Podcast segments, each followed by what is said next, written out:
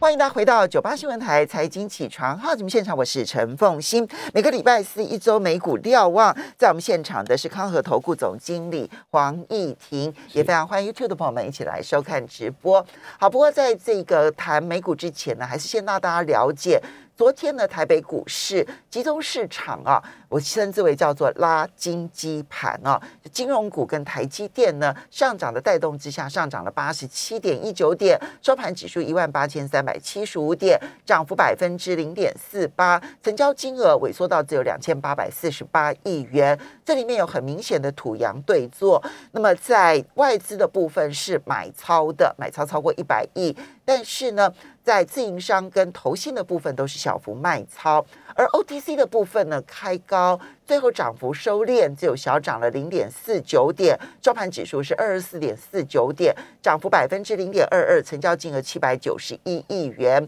因为这呃元月以来呢，台北股市呢。重心点都放在台积电跟金融股，所以呢，集中市场跟 OTC 就很明显的两样情，集中市场很强，而 OTC 就相对弱很多。好，那这里面就要回头来看美股啊，因为其实我们的台积电强，然后金融股强，其实跟美国的走势算是类似的，对不对？好，议婷怎么来评估？其实就呃，最近几个交易日从上。周哦，在节目上到现在为止的话，呃，特别是这个礼拜的大跌之后的反弹，呃，老实讲，算是一种呃，我称之为自动导航的状态。嗯，也就是说，事实上，呃，一些基本的讯息并没有什么太大改变，就联准会还是倾向于呃提早去做更强力的一个货币紧缩的动作。那呃，当然，这两天来看的话，先是鲍威尔的听证会，然后昨天是 b r e n n 那不约而同的提及对于呃控制通膨的呃急迫性的 一个阐述，呃，也就是说，呃，当然了，市场是也许已经了然于心，或者是。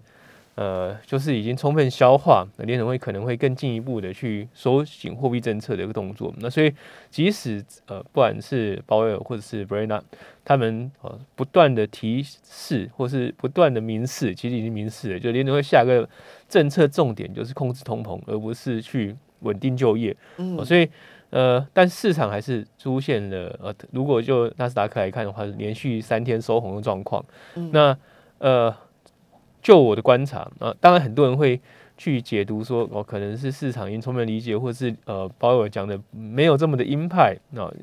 那事实上，我的解读是很鹰派了。对啊，他就跟上个礼拜联准会所公布的会后记录来看的话，是一致，是一致的鹰派啊。对对对对，但呃，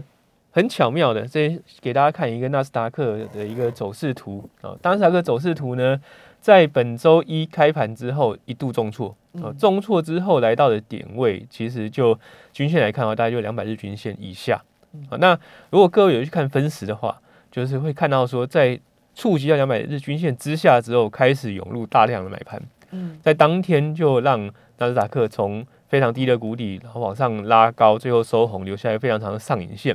那之后又连续两个交易日，包含昨天在内的话，就继续的上涨。那昨天则是留下一个上影线。那昨天的话，反弹的价格带就是在呃一百日均线之上，开始接近呃五十日跟二十日均线。那目前五十日、二十日均线是一个由高向下压住呃指数有个状况。那所以整体看起来的话，算是呃纯蓝的技术性去主导啊。短线反弹的一个状况，那特别是如果各位搭配，那就是关键的一些均线价格来看的话，就会发现这非常非常明确。那也代表的是，其实短线上其实投资人并没有太一致性的方向，呃，纯粹就是让呃市场告诉我们该怎么走啊。那呃这样的一个反弹状况的话，其实就未来几个交易日就会非常非常关键，因为目前来看大概就是一百日均线呃以上，然后。开始要接近由上往下压住的二十日均线跟五十日均线，那也就是说上方压力会开始增加。好，那那如果未来这几个交易日没有办法继续的维持相对强势的状况之下的话，其实不排除会再出现一次那短线的一个拉回。好，所以纳斯达克的这两天的大反弹，那么嗯，Barry，嗯，你的你的判断是？它在技术线型上面，因为碰触到了两百日均线，两百日均线我们在台湾，我们姑且把它视视为为比较接近年线，对，年线其实就是跌升了，是对不对？哈，那年线它现在呢往上，按照它目前的位置来看的话，它就刚刚好在季线跟月线之间了。是，那应该说季线、月线还在上面，但是它是在呃半年线之上了。哦，在半年线之上，是所以上面还有季线跟月线的反压。是是，所以就技术线型上来看的话，之前这个大反弹，我们先把它视为一个技术线型的修正，是而不是它一个利空出尽的反弹。目前来看的话，因为还是继续在反映联准会的货币政策或是一些呃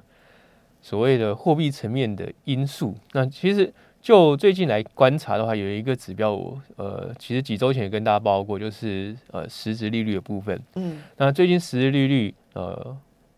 朝零去迈进的步伐相当的快速。那就昨天来看的话，大概是来到了，如果十年期的一个实质利率的话，就是十呃美国十年期公债殖利率跟呃十年期通膨预期做比较的话，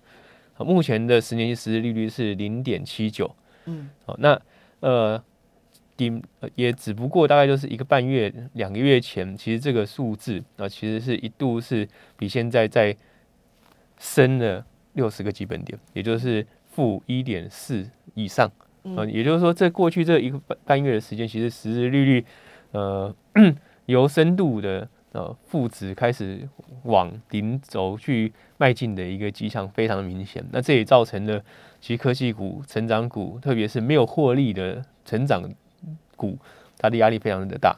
那即使我们看到哦最最近的反弹，哦或者是这一波的修正哦，纳斯达克大概触及到年线啊，那年线也没有实时跌破，哦，感觉起来就是一个啊涨多之后回档。但如果各位去看纳斯达克的结构的话，呃就是里面所挂牌的股票的一个呃股市的呃指数的，应该说是股价结构的话，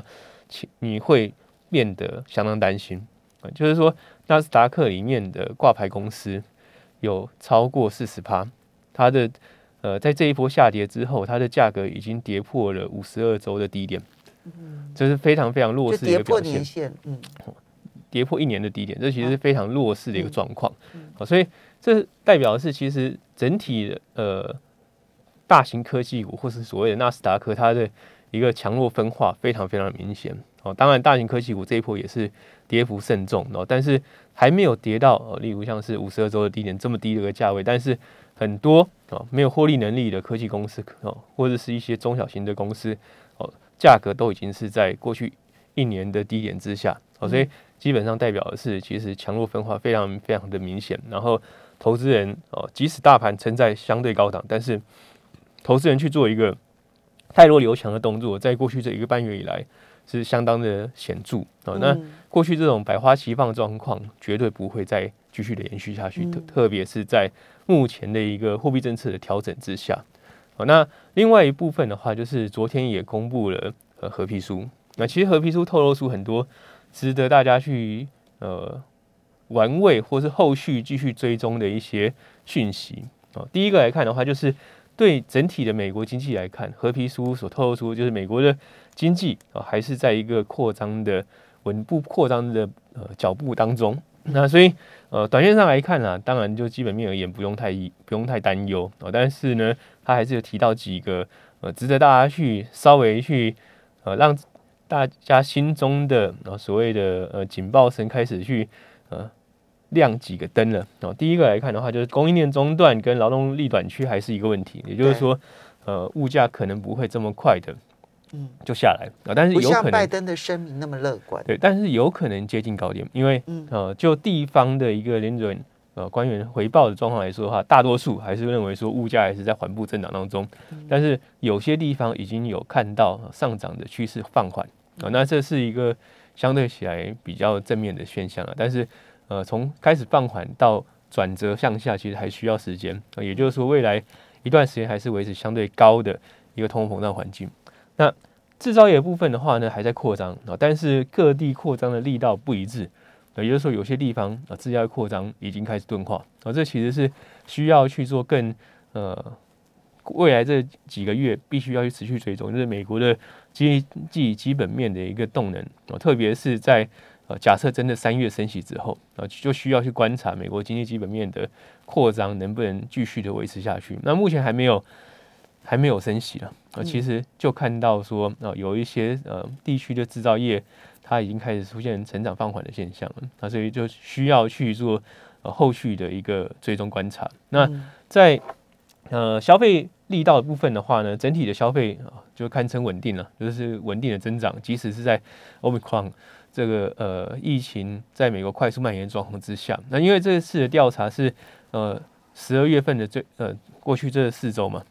所以说是刚好就是碰到就是 Omicron 在美国大爆发的时候啊，所以他所透露出来的讯息蛮有参考价值的，就是说整个的呃疫情在美国扩张非常的快速哦，但是美国的呃消费支出还是稳定，还是稳定增长。但是呢，他有提到，就是在呃休闲旅游、呃酒店、呃就 hotel，然后呃餐饮之类的消费，然后有弱化的现象，有很明显放缓。必须要接触人的服务业受到了影响。对，我们如果整理一下的话，刚前面第一点先提醒的是，纳斯达克我们现在看到均线就已经看到它的表现，就已经不是一个极为强劲的一个表现了。现在的反弹，我们先视为技术面的一个反弹，而不能把它视为一个实质的一个大回弹。没错，尤其是在它内部的结构当中，超过百分之四十的成分股其实都已经跌破了一年的低点了。那这么弱势的一个表现，现在靠一些大型的全资股在撑着，它是撑不久的，这要小心注意。而在经济合皮书里头所呈现出来的经济面貌。通膨还难解，然后呢，制造业的成长好像已经出现部分地区的放缓，这个在升息之后会不会影响更深，就值得观察了。休息一下，马上回来节目现场。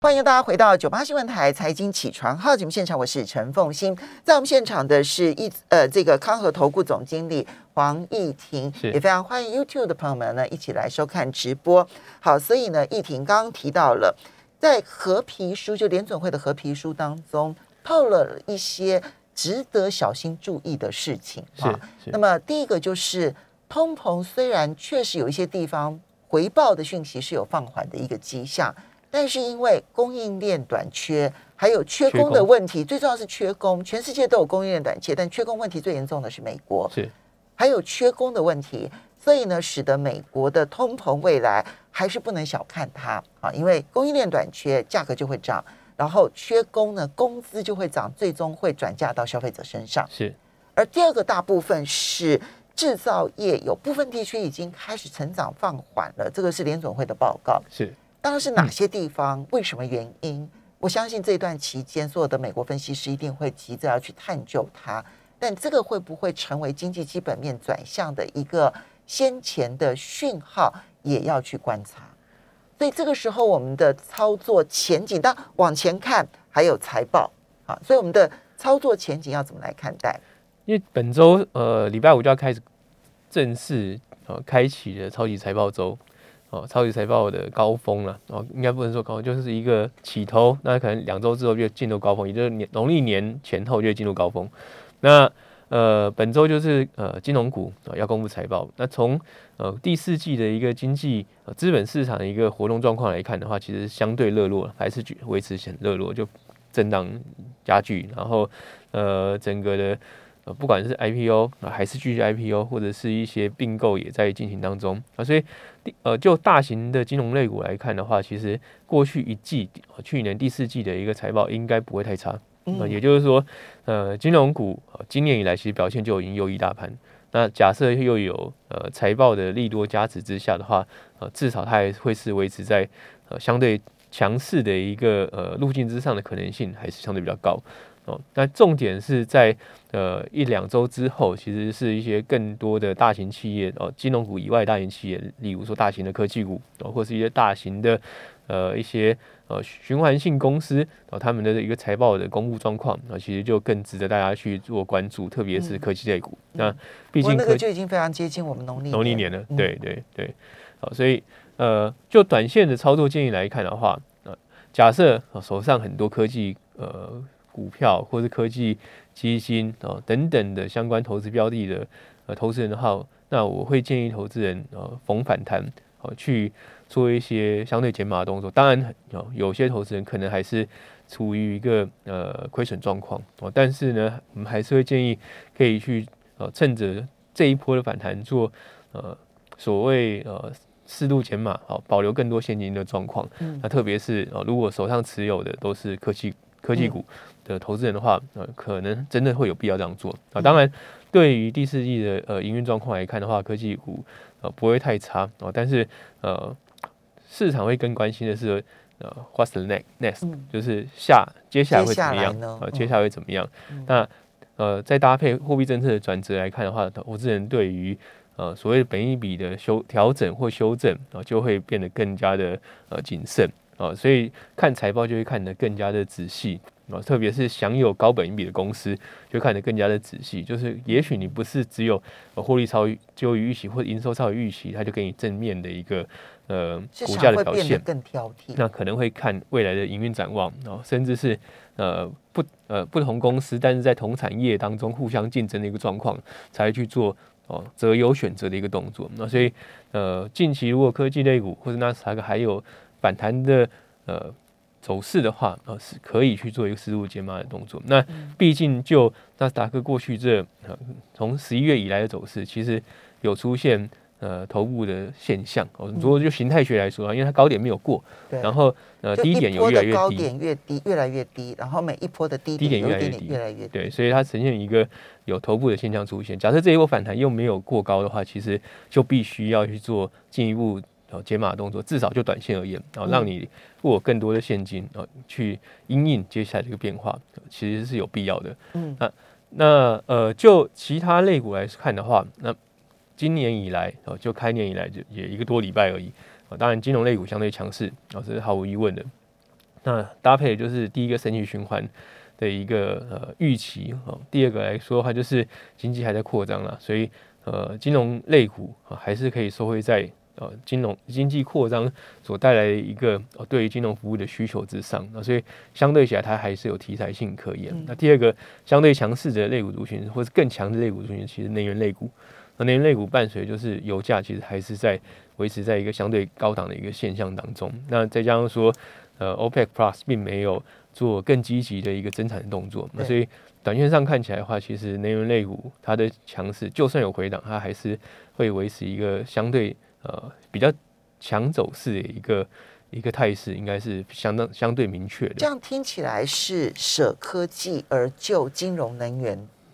这样子的一个趋势方向哦，其实这样的一个趋势方向，在过去这呃两个月啊，大致上都是维持这样一个一个 tempo。那目前看起来持续下去吗？并没有出现很明显转折的一个呃现一个可能性出现了。至少就呃从现在看到农历年前，甚至农历年后，有也许这样的一个步伐都还没有做一个很明确改变的一个现象。当然，短线上值率。弹高之后，也许会稍微呃修正一下。其实这过去这几交易就是，就谈到一点八，然后现在大概一点七多。但是你说它回到一点五或一点四，其实呃大环境并不允许啊。毕竟联准会会是还是处于一个货币政策调整的一个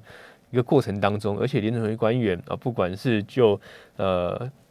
鲍威尔呃 Brenna，或者是呃今天稍早的呃 James Broad 或是 Master，其实都是。呃，非常非常鹰派，然后甚至是呃越来越多联准会官员认为三月份就要升第一次息，是，所以呃，现在我所看到联准会官员还没有人说是三月以后升息的，是是，至少在新年之后发的发言的都是呃支持三月份升息，所以。这样看起来的话，其实三月份成真的可能性就相当相当高了，因为联准会是一个共识决，而不是由联准会主席去拍板决定的，所以大家都有这样的一个共识的话，它就会发生。哦，那过去联准会做货币政策调整的时候，特别是在鲍威尔时代以来，其实是很惯用这种这种方法啊，就是也许他不讲的太明白啊，但是呢，其他联准会官员就会去做。呃，比较激进的言论，那最后这激进言论就会成真。嗯，所以目前看起来很有可能会是这个样子。现在已经有人就是这个，嗯，布拉德他已经提出来说，今年要升息四次。四次，对。你认为升息四次的话，对市场会冲击大吗？如果升息四次的话，不排除明年底会有，明年底之前会有降息的空间，就是对经济的冲击真的太大。就你说今年，如果今年真的升四四十的话，可能你觉得你觉得会冲击到经济？我我认为会冲击到经济。OK，哦，但那就真的要小心，我真的是要非常的小心谨慎。就是 这个长期的一个多头，也许会在联准会政策之下做呃告终。嗯，那当然这个会是可能要一年或者一年半之后才才看得到。但如果真的有这样的呃货币政策举措出来的话，呃，大家都要真的要呃小心谨慎。好，所以现在的操作建议先是。呃，舍科技而就金融能源，目前这个方向还是不变的哈。那多保留现金是。那要特别注意的是，经济如果有反转的讯号的时候，这个时候就要小心了哈。没错，现在要系好安全带了。非常谢谢黄义婷，也要非常谢谢大家。